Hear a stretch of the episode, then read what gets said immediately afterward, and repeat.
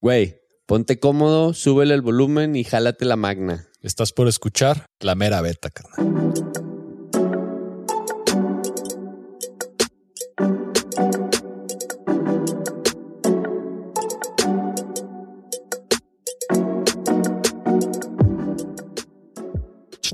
Hey, tú. Sí, tú. El que está pensando. Yo. Yo ya me importa ese pinche 40.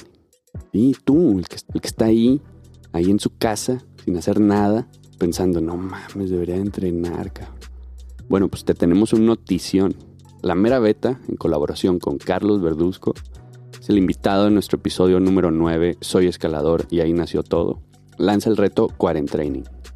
Verduzco, además de ser un crack, es el entrenador que te va a dirigir para que seas un escalador más completo, Verduzco, además de ser instructor bajo la tutela del maestro Arno Igner, autor del libro Guerreros de la Roca, es también entrenador de escalada con certificaciones de nivel mundial, titulado del programa de uno de los más grandes, David Macía, entrenador de grandes atletas como Edu Marín, Ramón Julián, Yuji Hirayama y actualmente entrenador de Alberto Ginés, único español calificado para los próximos Juegos Olímpicos. Haz tu test Quarentraining, el cual encuentras en nuestra biografía en Instagram. La mera beta es entrenar duro para que así puedas volver a la escalada en un estado físico y mental óptimo para encadenar proyectos. La mera beta ya está entrenando. ¿Y tú? Deporte Habitat anuncia en redes sociales sus pasos a seguir para una reapertura responsable próxima de su tienda en físico. Y te quiere recordar que tienes hasta el miércoles 22 de mayo para aprovechar de las aventuras del mañana y así te puedas comprar desde casa todo el equipo que necesitas para tus próximas aventuras en el cerro. Checa las promos y descuentos que Deporte Habitat te tiene en sus redes sociales. Lo natural es estar unidos, unidos separados para cuidar la salud de la comunidad outdoors. Visita deportehabitat.com.mx. Bienvenidos una vez más a, a- a otro episodio de La Mera Beta. Esta vez el, el episodio número 37 de la segunda de La Mera Beta. Este, estamos en a mediados de mayo, a mediados de mayo, sí, del 2020. Pues el 2020 ha resultado ser un año muy particular, creo, por toda esta situación del, del COVID-19 que nos tiene ahora pues a todos separados, pero también con la máquina creativa full y pues tratando de encontrar este, cosas chidas para compartir y para, para hacer. Y bueno, este, el día de hoy eh, es un episodio bastante especial porque lo compartimos con José Ramón Santos Bull, que es un gusto estar aquí con él y bueno, escuchar las cosas que tiene para contarnos acerca de la forma en la que vive y practica su escalada. Bienvenido, José Ra, qué gusto. Muchas gracias, muchas gracias a todos. Gracias por tenerme aquí. Chido, José Ra, bienvenido. Gracias. Y bueno, no, no, no, no somos nada, sino todo un equipo de, de personas que hacemos este proyecto de la mera beta. Y bueno, también presentar a, a Luis y a Fanny, a Omar y a Daniel, que qué gusto compartir otra vez micrófonos, aunque sea de forma distante. Yeah. Yeah, buenas noches, José y banda. Me tocaste, hermano. Sí, pues justo este es el primer episodio de las COVID series que nos acabamos de inventar. Porque vamos a entrevistar justamente a los cinco fantásticos, ¿verdad, Diego? Fantásticos. A los cinco fantásticos. Así es, los cinco fantásticos, ya, ya con el preview, nada como el delay de mamá, que estuvo muy chido grabarlo, pues ahora se armó la, la idea de entrevistar y pues de que la gente también conozca quiénes son los hijos de, de, de estas mamás. No en vano valía la pena entrevistarlas y pues ahora está de la mano totalmente entrevistarlos también ustedes, que pues lo platicábamos nosotros, a nuestro parecer son, son cinco fantásticos de la escalada nacional, que la mayoría son bastante jóvenes, no pasan de los 24 años, pienso. Son también una generación de gente bien fuerte que está poniendo pues el, el nombre de México en alto y que está bastante chido eso en el deporte. Yo no te voy a preguntar cómo empezaste a escalar, porque ya sé, tu mamá me contó. Sí, sí, ya les contaron. Entonces, más bien, quiero que me platiques. ¿Ya escuchaste el episodio de las mamás? Sí, ya, ya lo ¿Ya? escuché. ¿Qué pensaste? A ver, cuéntanos. Me pareció una, una gran idea eso de hacer un episodio para la, con, con las mamás, o sea, con la mía y con la de los otros cuatro escaladores, porque creo que es una parte fundamental para pues, el desarrollo, no solamente en el deporte, sino en la vida. Y, y pues sí, este, este- se me hizo muy padre escuchar todas las los comentarios y, y lo que pensaban pues, cada una de ellas de sus hijos y no sé, me hace sentir orgulloso que he estado haciendo algo bien, ¿no? Que, que he ayudado también a crecer a la familia y ella también me ha ayudado pues apoyándome y también mi papá en el deporte. ¿Tú te acuerdas mucho de esos primeros años, así de a los seis es que empezaste a escalar? Sí, a los seis, pero me acuerdo, O Pues- más bien te cuentan, ¿no? no, no, no, sí, sí tengo alguno que otro recuerdo, pero no son tan vivos como los más recientes. Pero sí, sí me acuerdo de estar en, mis- en las primeras competencias sin, con unos tenis que ni siquiera eran de escalar. Este, y sí, sin saber cómo funcionaban ni nada, que me prestaban el arnés y todo, pero sí no son tan vivos esos recuerdos. Oye, pues qué envidia, porque siento que muchos de, de los que empezaron a trepar a una edad como mayor, todos dicen lo mismo, de que, ah, me hubiera gustado haber empezado desde antes y no sé qué. Y la mayoría de ustedes o, o la mayoría de los hijos de nuestras invitadas del episodio pasado, pues básicamente desde bebés ya están trepando y, y por eso yo creo que, que para ustedes escalar pareciera que, que es tan natural y tan como normal, ¿no? Como un, un approach, como caminar en vertical, no sé. Te hemos visto escalar y ahorita estábamos comentando eso, de hecho un recuerdo de Peñoles del año pasado, que, que te diste el boulder, el, el bam bam, no sé si te acuerdas, en una Sí, sí, sí. curvita. Sí, muy buen boulder. La, la flash y pues fue como, wow, como impresionante la neta ver cómo fluías, ¿no? Como, como si nada te fuiste. Estuvo, estuvo chido. Sí, definitivamente creo que al empezar temprano en, pues, en cualquier deporte, pues es, es mejor y que más tarde. Claro.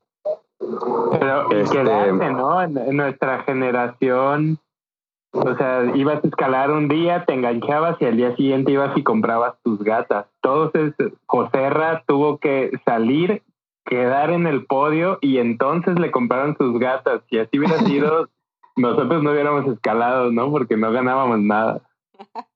¿Qué nos puedes contar? Tu infancia escalando, ¿qué, ¿cómo fue? ¿Como cualquier otro deporte, como tus amigos que iban al fútbol a lo mejor, o si fue diferente para ti? No, sí, creo que fue un poco diferente, porque también antes de empezar a escalar, eh, practiqué, o sea, bueno, llegué a jugar tenis y también me metí a un equipo de fútbol y todo eso. Pero no sé, yo creo que es porque la escalada es única y es muy diferente a todos los demás deportes, que probablemente por eso fue que, que me llamó tanto la atención y aparte, pues que se me daba hasta cierto punto, entonces, pues creo que todavía me daban todavía más ganas de quedarme y de seguir practicándolo porque, pues sí, veía mi- cómo progresaba y me divertía mucho y, y bueno, de chiquito no, no, no vivía la comunidad escaladora como la vivo ahorita porque estaba muy chico, pero es, sí, siempre lo he dicho, es algo que, que me parece muy padre de la escalada, el cómo es la banda con todos, cómo se apoyan, eh, cómo pasan beta, este, buscan nuevos lugares para escalar y, y no sé, creo que pues sí, desde el primer momento que empecé a escalar me cautivó este deporte y pues hasta la fecha estoy muy contento todavía practicándolo. Sí, e- es- está bien, está bien chido eso que comentas de la comunidad, que conforme vas conociendo a la gente o te das cuenta de que hay más gente que practica el deporte, te permite conocer a otras personas y eso al final también te trae un buen de, de enrique- enriquecimiento porque aprendes un montón de los demás, independientemente de si escalan más duro que tú o no, como siempre el poder compartir con la comunidad y, y con la gente que escala, te trae muchos aprendizajes que pues te enseñan, ¿no? Y también el hecho como de poder formar amistades entre esos mismos núcleos, como esa es una parte chida de la escalada, que, que no solo como tienes un desarrollo deportivo, sino que también tienes un, como creces con la comunidad y conoces a la gente. Sí, exactamente. Y eso es algo que, pues de por lo menos de los deportes que practiqué, en el único en el que lo encontré. ¿Te sentías como bicho raro en la escuela, así cuando tus cuates que entrenaban otros deportes platicaban y que seguramente eran más? Este, tú les querías contar, ah, sí, yo también entrené durísimo en el muro, hice vueltas. Sí, claro, siempre. Pues de entrada ya, ya mis amigos ya sabían que era la escalada porque yo se los platicaba y lo y, y sí, llegaron a, no sé, alguna vez a ir a escalar conmigo o lo que sea. Pero en muchas ocasiones también la gente en general pues no tiene ni siquiera idea de qué es la escalada y, y te dicen que si haces que si es como el rapel y que si no sé qué. y eso es básica siempre, el rapel. Eh, y sí, pues yo era el, el, que hacía el deporte diferente, pero sí, hasta eso nunca, pues a todos mis amigos también les llamaba la atención y ya he llevado de hecho a varios también a, a escalar y les ha gustado y hasta que algo muy curioso es que hasta que no lo no hayan intentado, este, como que no reconocen lo complicado y, lo, y la destreza que, y la fuerza que necesitas para, para hacerlo. Antes de, de que lo intenten, no se les parece que es, sea, bueno, no, no le ven, saben que es difícil, pero no, como no lo han vivido, no, no tienen tan claro que sí, sí está bastante complicado.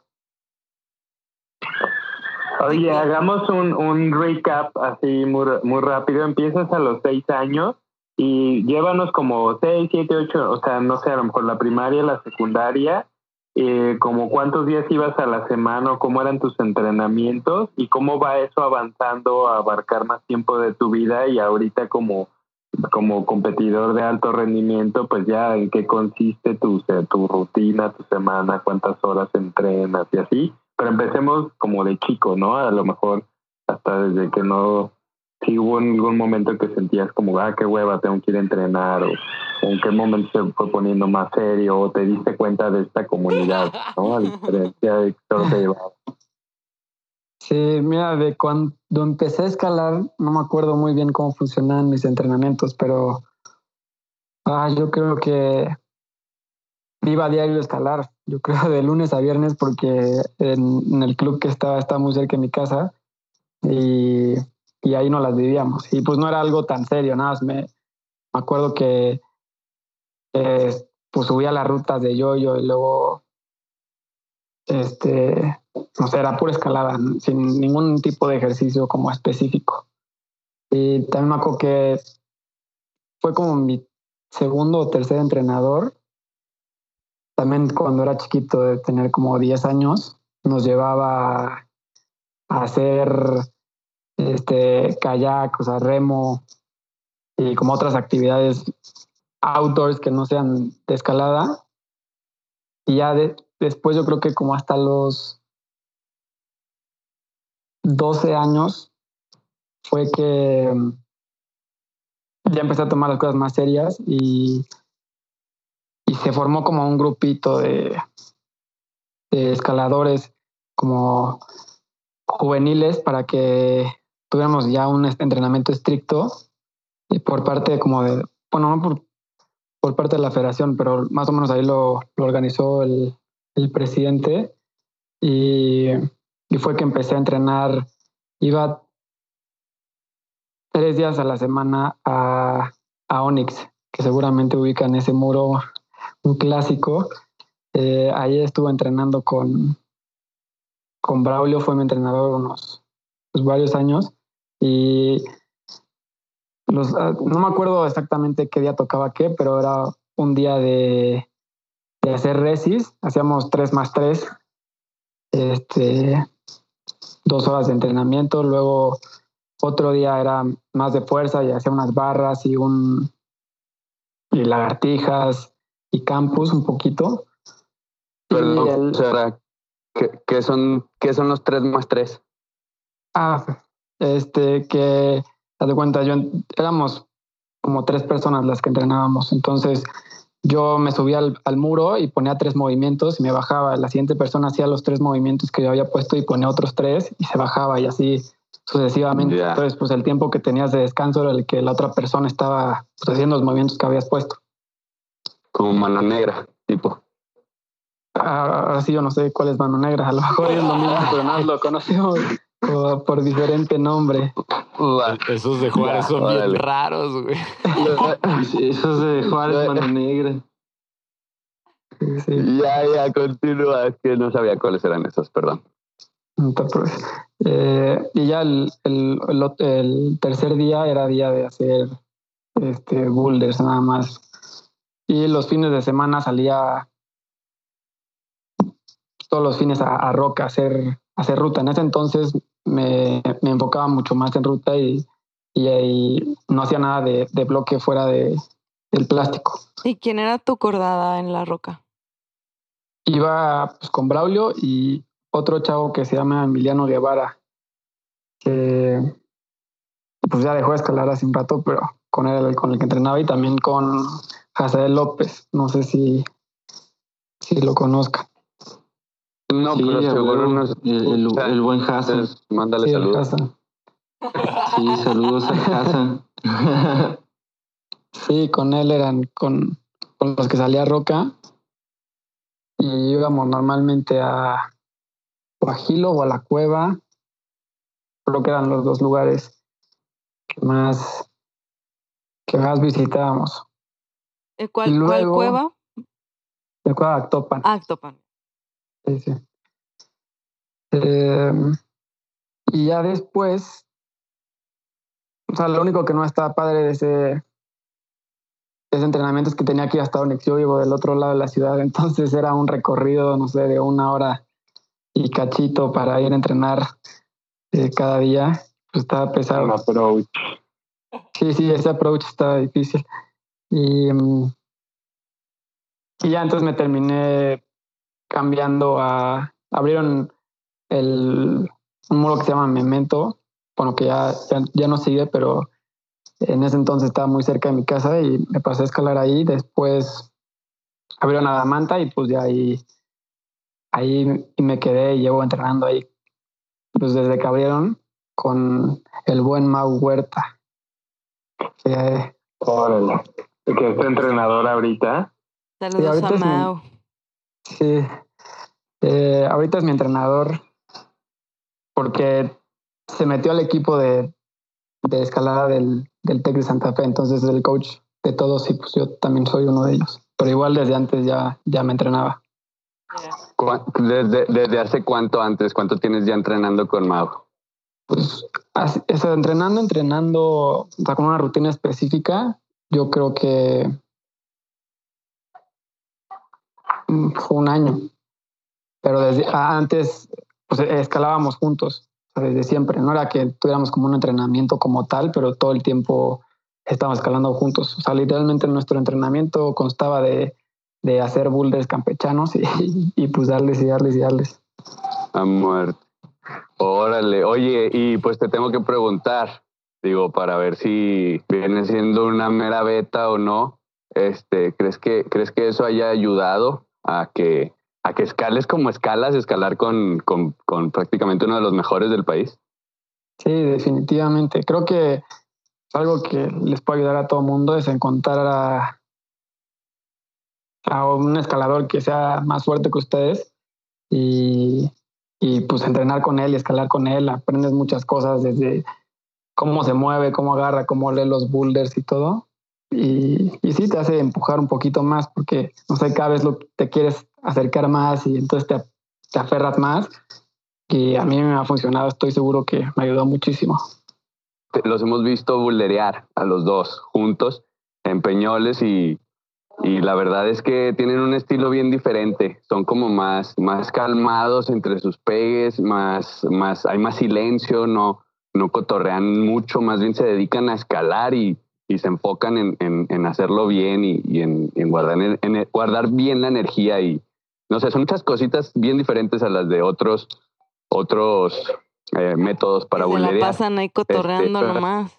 Que, que no la pasan, pues sí, pero, pero mi pregunta es que si, que si La tú tercera parte. ya ¿no? tenías, ya- que si tú ya tenías como este estilo de, de al bulerear eh, ya como un poco propio, o más bien fue ahí como, como adaptaste el estilo de Mau y, y así se concentran y así, y así de intenso se ponen a la hora de intentar algo duro.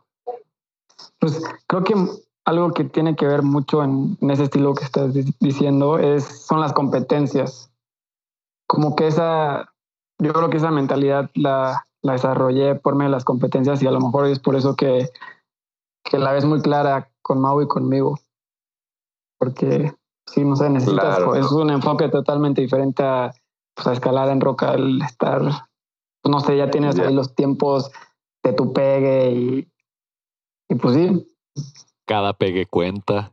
Exactamente, cada pegue cuenta. Está, está bien chido eso, como la forma del, del, del aprendizaje obtenido, como es- está muy chido. La neta sí es muy cierto que cuando escalas con alguien más fuerte te hace exigirte tu máximo, porque te das cuenta de que si alguien más puede, tú también, ¿no? Como eso es un motivador bien chido. Y también está muy chido como la, la forma de, de abordar la, la escalada, como con esta seriedad, pues como neta concentrarte al máximo en tu pegue y ir a muerte como al final se trata de, de aprovechar al máximo tus recursos para, para tener la mayor eficiencia posible. Y eso la neta sí e- es cierto lo que dice Omar como es algo que se ve cuando se les ve escalar a ustedes. Son bastante enfocados en cada intento y cada intento se ve que van a muerte como saben que no se van a equivocar y lo hacen como con mucha maestría, como se ve el dominio y la experiencia y como todo el conocimiento que tienen. Entonces, eso es algo muy chido de verlos escalar y pues está muy chido como saber todo lo que hay detrás de eso, como las horas de entrenamiento, el- la dedicación y el tiempo que le pones a, a la escalada, también el enfoque y, y la actitud mental a la hora de abordar los pegues. Entonces, como eso habla mucho de, de las razones de por qué escalan como escalan, ¿no? Que, que es, es, la neta está bien chingón. Sí, igual, ahorita que lo pienso también me tocó un... Porque, como les decía antes, nada más hacía pura ruta en rock. Y cuando me pasé al boulder, me pasé con, pues, con Mau y también con, con Mati. O sea, ellos fueron los que me jalaron. Entonces, yo creo que todos conocen a Mati. Saben que es súper aferrado. Entonces, sí. creo que Sí, también buenos, buenos pasos, o sea, de dónde aprender ahí cómo se le hacía esto de la buldereada. Sí, a huevo. Sí, pues es- exacto, ¿no? Como ca- cada uno de estos escaladores tiene sus cualidades que, que por algo hace que sean tan buenos como lo son. Eso está muy chido. Y la neta, como el poder tenerlos cerca y aprender eso, también es, es, es algo que es como te expande mucho los horizontes. A mí, no sé, siempre, por ejemplo, escalando con Matías, como o, o con Mau, como me doy cuenta de formas distintas de, de escalar o actitudes diferentes a- frente a los boulders. Y entonces eso también me ha enseñado mucho para, como, para cuando voy a mi proyecto saber cómo hacerlo mejor. Sí, definitivamente. Oye, Joserra, ¿y cómo es esta relación con un entrenador? O sea, tú antes entrenabas con Braulio, ahora con Mau. O sea, ahorita que estoy viendo la serie de Jordan, o sea, tú serías así de que si no entreno con Mau, no me voy a ningún equipo. O como, como el Jordan, así, no sé si lo han visto, pero ese vato, solo, ¿cómo se llamaba el entrenador? Phil, Phil no sé qué madre. Ay, no me acuerdo, pues, pero bueno, algo Jackson. Phil Jackson. Sea, hasta, hasta, hasta ahorita creo que he aprendido muchas cosas de y cosas diferentes de cada uno de los entrenadores que he tenido. Y hasta ahorita estoy bastante contento con, con el buen Mao. Mm, y no sé, creo que es, es muy, un, un muy buen un muy buen coach, sabe muchas cosas, entonces pues no sé, Pero, sí me pero movería. ¿qué es lo que hace este, este buen entrenador, pues? O sea, para ti, ¿qué es, qué es lo que tiene valor para decir, ah, es un buen entrenador o es el entrenador que, con el que quiero entrenar?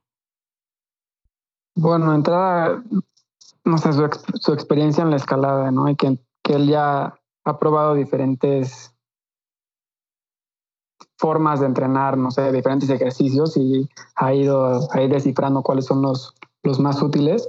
Y, y como les decía antes, una gran parte de mi entrenamiento es el hacer boulders, boulders campechanos. Entonces, aparte de que se conoce a Mao, que es buen, un gran escalador mexicano, también arma muy bien. Y creo que eso es una parte clave también este, para el entrenamiento. Tener ahí buenos bloques siempre es más divertido. Que, a- que aparte de, de- su entrenamiento, si, si tiene otro, otro hobby o, o también pues está la, la parte ya que, que, que ya yo podría pensar que es de alto rendimiento. Si, o, si solo escalas a muerto, de pronto has sido así con un fisioterapeuta, un quiro, o sea, sabes como todo ese otro lado de los atletas, ¿no? Como sesiones de masajes y la chingada, pero bueno, o sea, o el lado también psicológico, ¿no? o sea, O sea, como tú que has competido a nivel internacional, ¿tienes todos estos complementos o, o realmente tu amor a escalar y a competir te, te llevó hasta allá? Pues fíjate que antes de que empezara a entrenar para el Panamericano, que fue hace unos meses, pues nada más era el entrenamiento y, y pues sí. Y, y a raíz de esta competencia sola- se dio lo de tener una fisioterapeuta y, y que nos acompañara para la competencia, pero o sea, no antes en los entrenamientos. Entonces nada más fue durante la competencia, pero antes de eso no, pues no, nada más mi eh, entrenador y el y, y ya, o sea, nada de masaje, ni psicólogos, ni, ni nada, nada. O sea, digo, voy, a- voy luego al, al psicólogo, pero no es deportivo, sino nada más como más personal, ¿sabes? O sea, no tiene que ver, o sea, con, o sea, con no es un psicólogo deportivo, pues. Oye, ¿y el cambio en tu dieta para, para este, esta preparación, por, ¿de dónde nace? O sea, ¿tú lo decidiste o, o te lo impusieron o cómo fue? Ah, sí es, ¿Cuál ese ya se me había ido, pero sí tuve una, pues también un nutriólogo, pero nada más para esta, esta competencia. Y yo fui el que me, pues est- estuve buscando qué era lo que necesitaba para poder este, dar un buen rendimiento en la competencia. Y, y pues parte de eso creo que, digo, no, no comía puras porquerías y así, pero tampoco, también creí que que, que me podía ayudar a tener una dieta pues balanceada y ya específica eh, para las necesidades y los entrenamientos que tenía. Entonces, eh, sí, me apoyé con un nutriólogo y, y ya hasta su- la meta también era subir un poquito de peso, porque soy muy flaco y sigo flaco todavía. Entonces, podía ganar un poquito también este, de fuerza y de músculo. Entonces, estaba, comía un buen, la verdad. Normalmente era desayunar este, tres o cuatro huevos y un licuado de plátano. Luego tenía una comida, como un lunch, eh, un sándwich de atún con pan integral. Luego, luego la comida era pues, comer o, esa proteína, ya sea pollo, pescado, carne y este, papa y alguna otra verdura. Y después, este, como a las 7 de la noche me tomaba un licuado de proteína y también volví a cenar este, fuerte en, en- en proteína. También otra vez eh, pescado, carne o pollo y, y casi que un aguacate al día también. o sea, estaba muy rara la dieta, pero creo que me funcionó. Entonces sí notaste tú una diferencia como en tu rendimiento a raíz de esta Sí. dieta. Creo que eran muchas cosas en conjunto, no nada más la dieta. O sea, de que el, el enfoque que tenía, lo, lo, lo decidido que estaba para entrenar. O sea, creo que fue un poco de todo el que hizo que definitivamente me sintiera mejor. Yo, yo, quiero que nos platiques un poquito de también, ya no estamos ahondando más a esa parte de que quería llegar de cómo es el entrenamiento cuando, cuando vas a competir, porque esto es relativamente nuevo, ¿no? Es decir, los escaladores de competencia a nivel mundial que escalan durísimo y todo, se están enfrentando a algo que es relativamente nuevo. Tú, tú eres de los primeros, de los primeros chavos que está entre, que su entrenador es alguien que ya compitió antes, ¿no? Y, y solo para estos panamericanos fue que empezaste a tener una infraestructura de alto rendimiento. Cuando el resto de los deportes, por ejemplo, que se, que son de competencia internacional y, o que son olímpicos, vamos, pues todos son en los codes de cada estado con entrenadores que tienen generaciones entrenando con entrenadores que desde los seis años entran a ese chip de alto rendimiento y tienen toda esa infraestructura de la que hablaba Luis, con nutriólogo, psicólogo, fisioterapeuta, eh, que los van llevando de la mano y entrenan, no sé, 14 años para todos los días de su vida para llegar a eso. A ustedes ahorita, que no tienen no, esa est- estructura, son unas máquinas, pues ¿cómo va a ser la siguiente generación que digan, ah, ok, el CODE ya necesita, no sé, su onda de escalada y ahora todos se largan para ya entrenar y, y ya con, cuando tú entrenes a otros chavos, ¿no? Por ejemplo. Cuéntanos cómo es ahorita esa estructura o esos entrenamientos, cuántas horas al día. Eh, pues el entrenamiento eran seis días a la semana. Me tocaba hacer, entrenaba algunos días en las mañanas y en las tardes. Eh, en, las mañanas por lo general era, eran ejercicios tipo, no sé, lagartijas, fondos, este, para fortalecer los hombros, eh, los codos. Y, en las, y ese entrenamiento, no sé, eran más o menos, era como una hora y media o dos. Y luego en las tardes, por lo general era el de escalada. Entonces había ah, días que me tocaba hacer escalada libre, los boulders campechanos. Otro día me tocaba hacer campus, suspensiones y, y barras con peso. Luego había otro día que me tocaba hacer un poquito de, de resis. Y mm,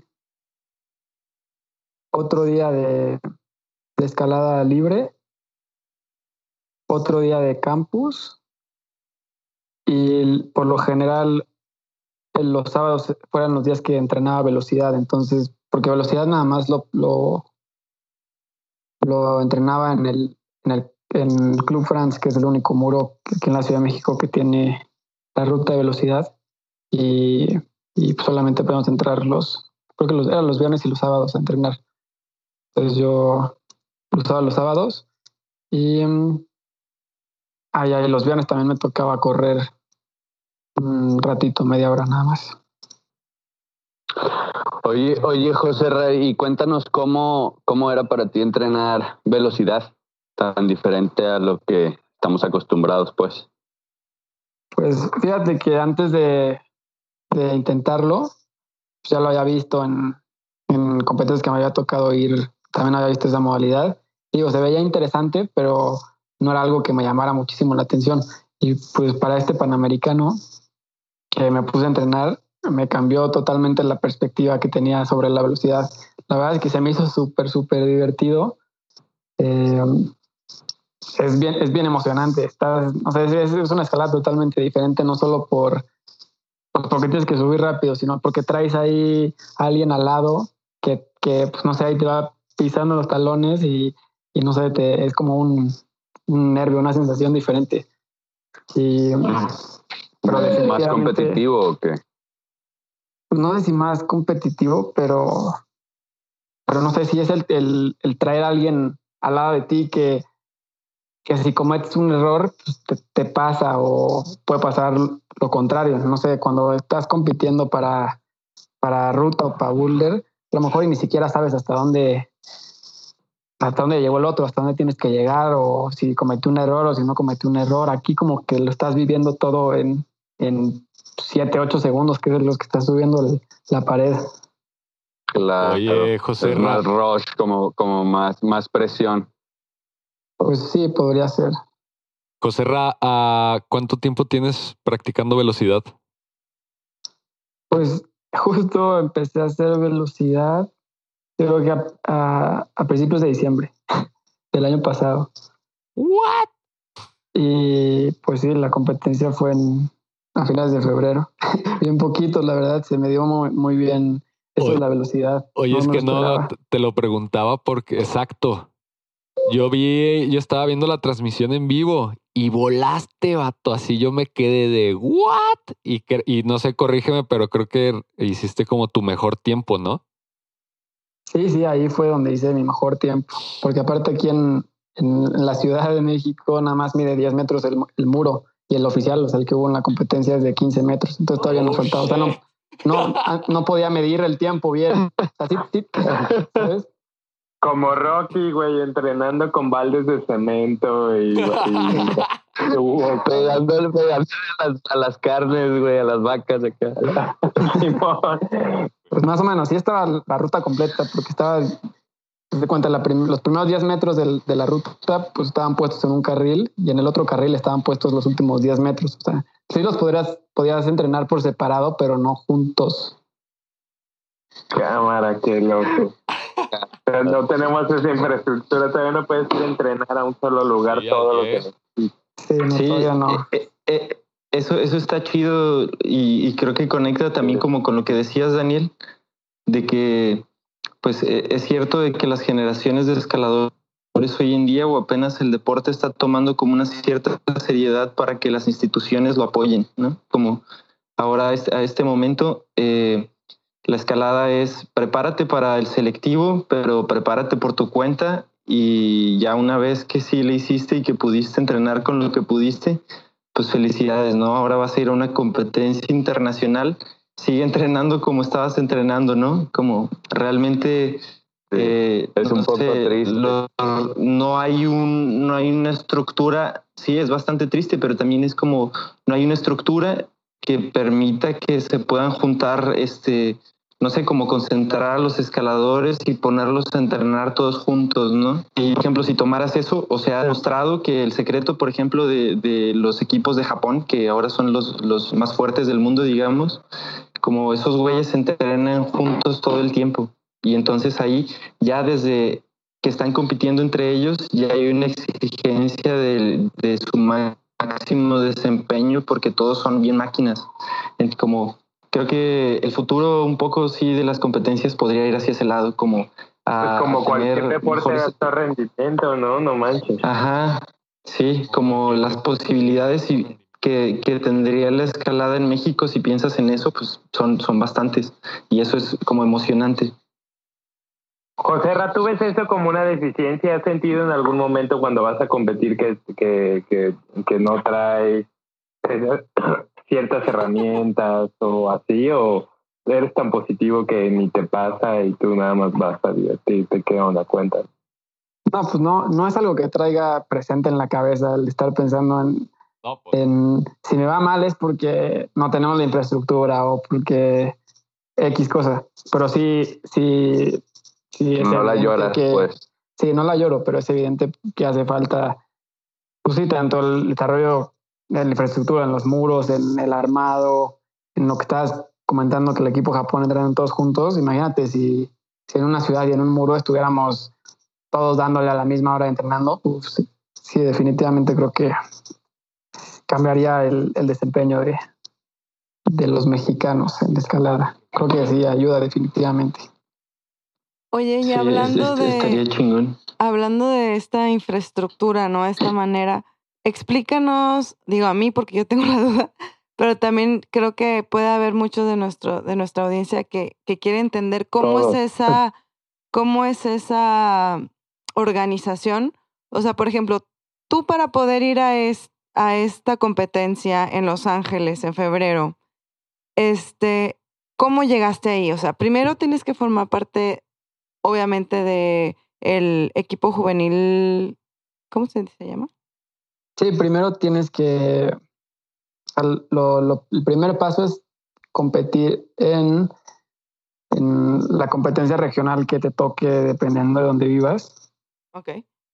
Y ya compites en, en- en esa competencia y ese es como tu, tu pase para el nacional. Sin importar en, en qué lugar hayas, hayas terminado, con que hayas participado, puedes, puedes luego participar en el nacional. Y, y el nacional ya es un evento que, pues, sí, creo que por muchos años, o no sé si todo se ha llevado a cabo en la Ciudad de México. Y ya en, en ese evento, ya los que, que queden en mejor lugar son los que, los que eligen para ir a las otras competencias. No sé cuál sea el número exacto de atletas que son los que pueden llevar. Creo que varía mucho en las competencias. En esta del Panamericano eran máximo cuatro por, por ramas, o sea, cuatro hombres y cuatro mujeres, pero luego creo que o sea, en en los mundiales y en otras competencias también pueden ir más, más escaladores, entonces pueden este, no tomar más allá del que haya quedado en cuarto lugar, por ejemplo. Y en el caso de, de este Panamericano, como, ah, bueno, te estaba hablando de o sea, los nacionales que es de bloque, hay otro también de dificultad. O sea, eh, hay uno para cada, como para cada modalidad. Entonces, pues, si vas al de, al de bloque, pues es para participar en bloque en, en alguna competencia internacional y si vas al de ruta, pues es para participar en ruta o si vas a los dos, pues en los dos. Y- pero en el caso de del, del Panamericano de hace unos meses, eh, como era una competencia combinada, entonces también, eh, pues sí, seleccionaron al- a, los, a los mejores rankeados en las competencias nacionales y, del- y regionales. Y, y hubo un selectivo que, entonces fuimos ocho hombres y ocho mujeres, y ya de ese fue que se definieron los cuatro lugares para, para ir al Panamericano. No sé si me expliqué, creo que ya ni lo entendí en mi Sí, cabeza. y una vez, y una vez que estabas en los, No, sí, no, sí, sí. bueno, sí. Y una vez que estabas en Los Ángeles, o sea, nosotros sabíamos que ibas a pelear tu lugar en, en, en Tokio, en, que iba a ser 2020. ¿Cómo, ¿Cómo fue eso? Sabemos que estás como dentro de los ocho, pero sí, sí, sí obtuviste tu lugar. ¿Cómo, cómo fue? ¿O no? No, el, la competencia es que para las Olimpiadas nada más hay 20 lugares para hombres y 20 lugares para mujeres de todo el mundo. Y ya se llevaron a cabo eh, varias competencias mundiales que seleccionaron, no me acuerdo si 13 o 14 hombres y mujeres.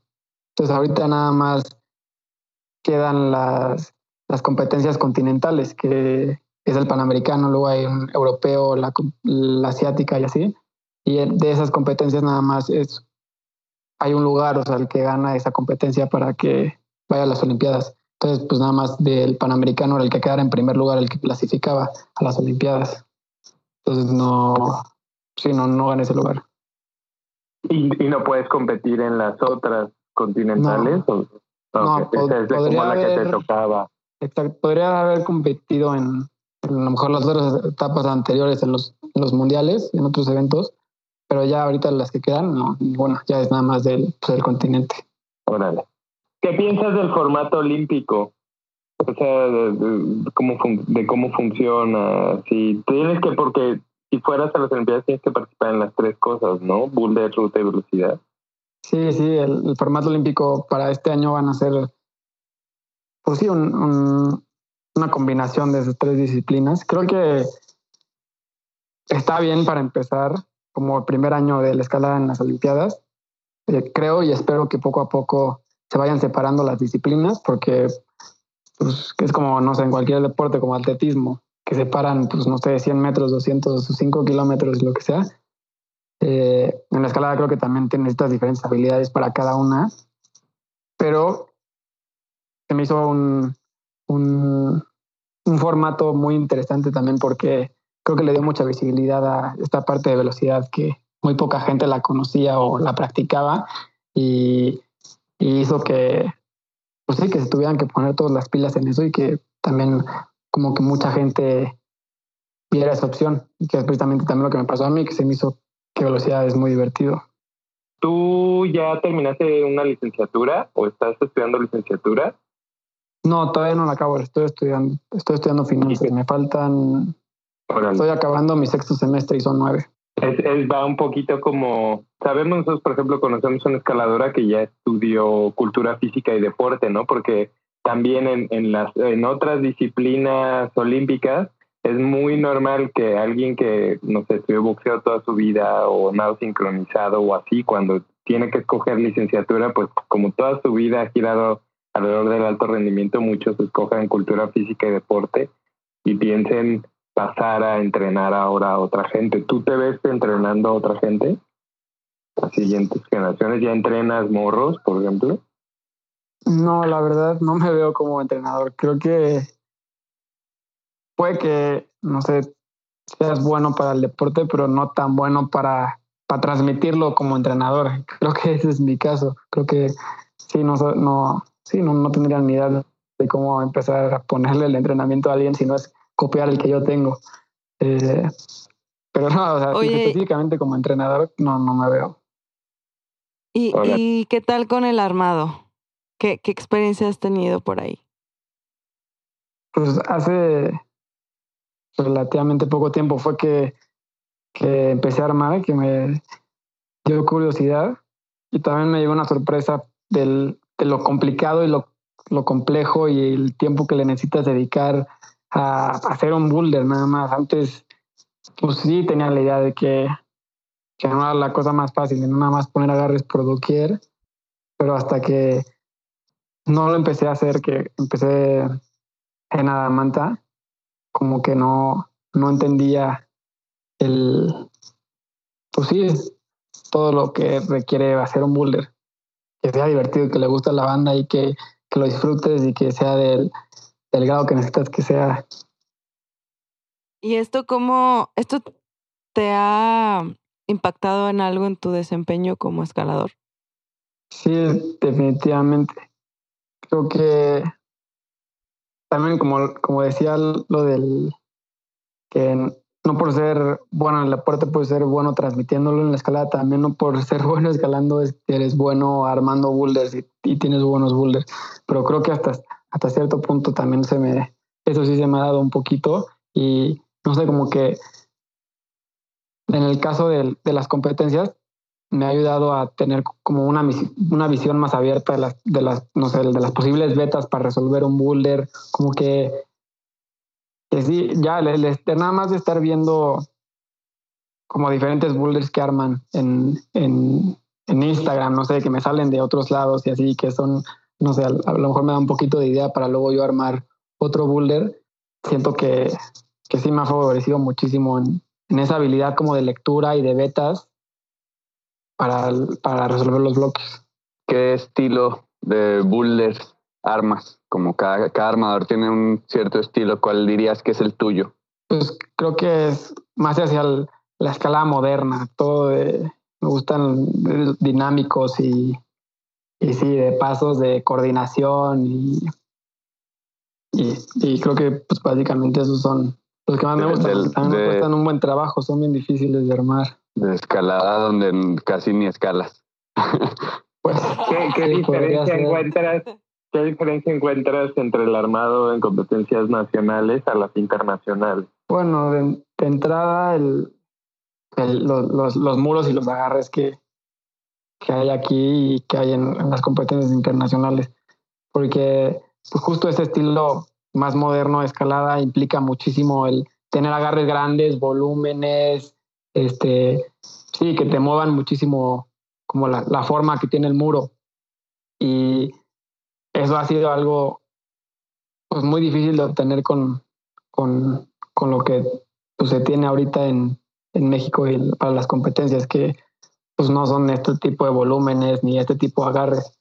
Entonces, pues ese es creo que un punto y el, y el segundo es pues la experiencia de, de los armadores y me refiero a experiencia, el, por ejemplo, los de Estados Unidos que están armando muchísimo, tienen muchas competencias, o sea, lo- como que lo, lo practican mucho más y lo, lo viven mucho más y hay mucha más gente que, que, que arma, entonces hay más ideas y, y no sé, como es como pues mucho más efectivo en el sentido de que hay muchísima variedad y hay muy buena calidad. Y, y en México pues no hay tantos armadores, no hay este tipo de infraestructura, no hay tantas competencias en las que pueden participar, entonces pues eso creo que hace que pues sí, que sean diferentes y que no es, bueno, que definitivamente están un poquito mejor.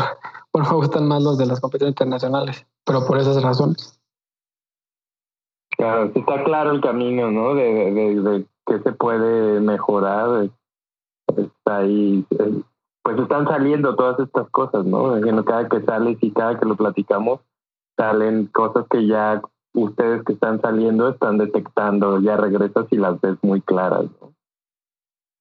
Sí, claro. Pero pues tú ya has este competido en muchas otras internacionales. De todas tus competencias, ¿cuál nos podrás decir que ha sido como tu favorita o tal vez la que más te acuerdas o, o alguna especial, pues? Y que nos digas por qué. Ah. o sea, definitivamente este último Panamericano es uno de mis favoritos, no solo por todo el proceso que involucró y, y pues todo lo que me permitió aprender y lo que me metí, lo que me concentré, lo que me esforcé en la competencia, pero también en, fui a un Panamericano en el, en el 2012 a Chile, cuando estaba en categoría juvenil todavía, y que justo gané la, la dificultad en ese Panamericano. Y, hombre, también fue algo, algo muy padre.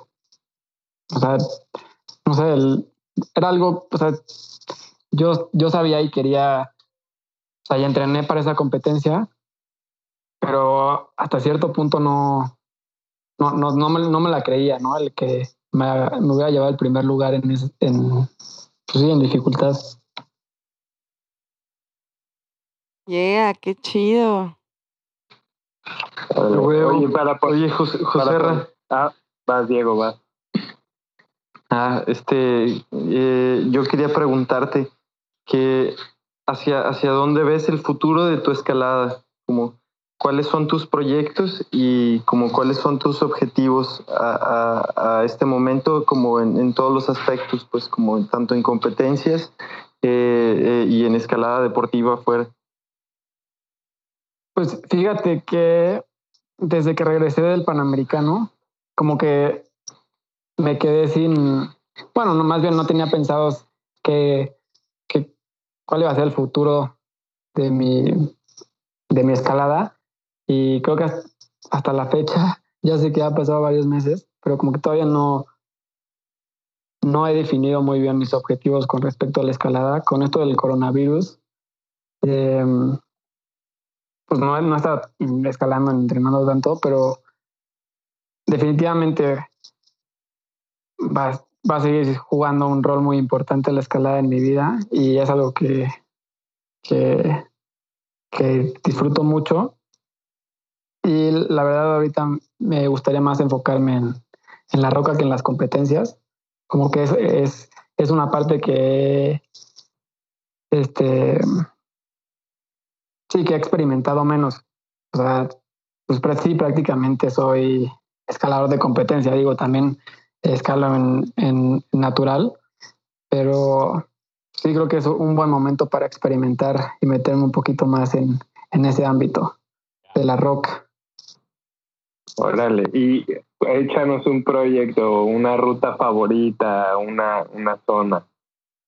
Pues justo les decía que ahorita, bueno, que antes hacía más ruta, luego me pasé a bloque y ahorita, aparte de hacer más de que quiero hacer más roca, también quiero meterme un poquito en la vía a ver qué tal, qué tal me va, porque es algo que sentí también en, en estas competencias que no tengo nada, nada, nada, nada de resis. Así, o sea, o sea, siento que para lo que puedo escalar en boulder debería poder escalar más duro en, en vía de lo que de lo que estoy haciendo.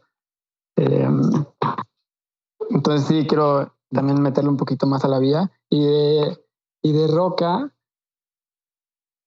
y perdón, de boulder, no sé, quiero a lo mejor subirme al, al project que hace poquito encadenó el buen Mao, el un B15, El, el Una propuesta de Shed. bici, sí, Júpiter. A ver, no sé, nada más para probarlo, porque sí, creo que eso sería lo, ¿Por, por qué no? a, a lo que me ¿Por qué no? Pues Pues ahí ¿por está, qué ¿no? Sí, los otros bloques, bueno, los otros tres bloques más difíciles de mineral abajo, ese ya los tengo, entonces. Y minerales, bueno, también que preguntabas de una zona favorita, México de bloque me encanta mineral. Peñoles nada, sí he ido una vez y me enamoré esa vez también. Y, pues, sí, flasheando B10 tranquilamente. Pues es que hay una muy, muy buena calidad de bloques por allá. Pero sí, esas dos son mis zonas favoritas de, de, de bloque aquí en, en México. Pero lo bueno es que la verdad es que estás bien chiquito, entonces todavía te quedan muchísimos años como tanto para seguirle en la competencia o, o, ya escalar o ya dedicarte a la roca, ¿no? Como que en tu generación ya se está haciendo más una onda de, pues no sé, la roca siempre va a estar ahí y la competencia es tal vez un periodo más marcado de, de la vida de los escaladores en el que o lo tomas o se fue, ¿no? Pero pero está chido. ¿Cómo, ¿Cómo es para ti? O sea, ¿cuál es tu filosofía en la escalada? ¿Por qué escalas? ¿Te has preguntado en algún momento por qué escalo? ¿Por qué me gusta tanto esto? Pues fíjate que así como, como estás planteando, nunca me han preguntado exactamente qué, qué es lo que me gusta de la escalada, pero el... creo que es, es muy fácil en la escalada ponerte como retos, ¿no? O sea, siempre pues son, son muy claros. El, no sé, quiero hacer este, este bloque o quiero subir el grado. O sea, y es algo que puedes, pues no sé, como proponértelo y, y retarte a ti mismo como muy, fácilmente. Y no sé, es algo que me gusta también, como les decía antes, lo de la, la comunidad y sí, el ambiente que se vive el día a día, ya sea en, en el muro o en la roca, pues es algo que también que me encanta. Y, mm, y sí, básicamente eso yo creo que serían los dos puntos más importantes. Es que de cierta manera es como que estás entrando o tienes un poquitos años de haber entrado a la etapa en la que entraba la gente a escalar en nuestras generaciones anteriores, ¿no? En la nuestra o en la anterior, la del papá de Diego, que era un poco como ese descubrimiento o así. Entonces, no, está chidísimo. Todavía, todavía te queda mucha roca por, por ver. Has lugar, has ido, has viajado mucho por competencias, pero, pero has viajado internacionalmente para escalar o todavía no te, ha- o sea, para escalar, es decir, a una zona escalada o así.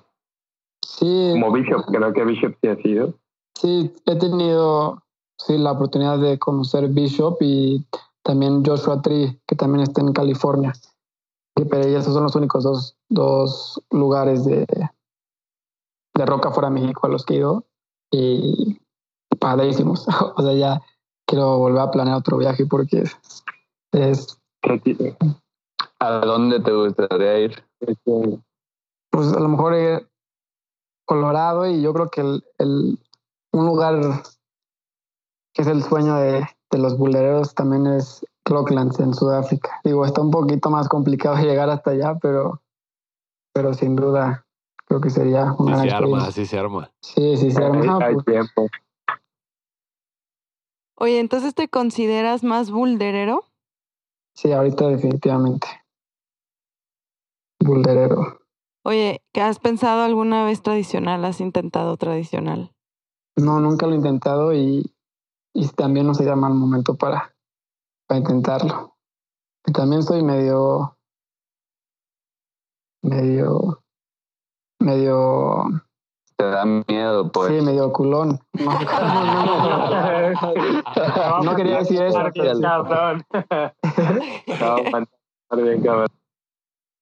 Sí, sí, sí. Entonces, digo, ta- estaría, estaría padre también intentarlo. Ahí está chida la escuelita en la Coco, ¿no? Bueno, ahí hemos ido nosotros y está muy chida. No, no, no he ido, pero, pero sí. Ahí la tienes cerquita. seguro. la tengo. Quería preguntar, eh, no sé, como, ¿ti- ¿tienes un dream line así de escalada? así como un- un boulder o una ruta que digas, verga, tengo que subirme y encadenarlo un día? Fíjate que no, siempre me han salido mis proyectos y, no sé, el, el- el- pues los bloques o villas que quiero encadenar, no sé, como en, son muy espontáneos y ahorita no, no, no tengo así algo que, o una vía una, un bloque que diga, este, lo quiero hacer. Para ponernos más románticos, así de las tres modalidades, o sea, como para empezar a hablar, ya nos dijiste que boulder o vía, pues es boulder, pero entonces en, en, en competencia, ¿qué es dificultad, boulder o velocidad? El que te si te enfocaras a uno, ¿sería por boulder? Ah, sí, sí, sí, definitivamente. También para la competencia sería Boulder. O sea, sí, Boulder. Y luego yo creo que de gustarme ahorita, velocidad, y aparte de que también se me dio y, y no sé si le tengo ahí medio rencor a, a la vía por esto que te dijo que, que siento que nada más no con la resis, pero, pero digo, también me gusta, pero sí, la pondría hasta abajo. ¿Alguna vez te has preguntado qué estarías dispuesto a sacrificar para mejorar tu nivel? O más bien te pregunto, ¿qué estarías dispuesto a sacrificar para mejorar tu nivel? Uf, pues, Te dijimos Creo- que eran muchas preguntas. Sí, sí, sí, no, no pasa nada. Sí, pues creo que mi, mi, prueba de oro fue en, para, el, para este Panamericano. Sí, sí, antes eh, he entrenado bastante y, y he escalado toda mi vida, pero nunca he tenido ese enfoque y una meta y un objetivo tan claro como, como fue esa competencia. Y, em, y sí, desde el... Literalmente mi día se lo dedicaba a la escalada. Bueno, claro que iba a la escuela porque todavía tenía clases y, y, pues, también este, cumplo con eso, pero, pero sí, todo era para entrenar, para mejorar y pues para tener un buen desempeño en la competencia. Entonces, pues, pues sí, sacrifiqué también mucha vida social, muchos planes y, y otras oportunidades por esta competencia y la verdad no me arrepiento en lo absoluto de, de haberlo hecho. O sea, creo que valió el 100% la pena. Qué chido, qué chido. Cuando, cuando ya empieces, ahora, ahora con este descanso y que pues, ya no fuiste y ya empieces a salir con chicas, cuando te pregunten por qué escalas, ¿cómo le vas a hacer? ¿Qué, qué- con, con qué las vas a marear para llevarlas? Pues la verdad, hasta eso creo que, no sé, en, en los círculos en los que estoy es, o sea, ya a esta edad ya es algo, algo curioso. O sea, ya a la gente le llama la atención. O sea, eh, hasta eso sí he llevado a, a una que otra niña que nunca ha escalado en su vida a, escalar así como una date. Y, y no sé, creo que es divertido y aparte es algo diferente, ¿no? O sea, que, que no es que me vaya a decir, ay, no, qué flojera, siempre me, me llevan a, a comer o a cenar o lo que quieras. O sea, aquí va a escalar y es, pues sí, es otra cosa. O sea, nada más con, nada más con decir eso ya, ya, ya como que Ya pega el Ya, chicle, Ya pues. le- le- le- les conviene escalar. Tramposo. No, nomás las llevas por impresionarlas, güey. no, no, no, no, hasta eso me, O- me, oíte, me te controlas. Ah. me controlo, sí. No, pues no Pues te muy Sí, te, te controla, nomás fla- flasheas B8.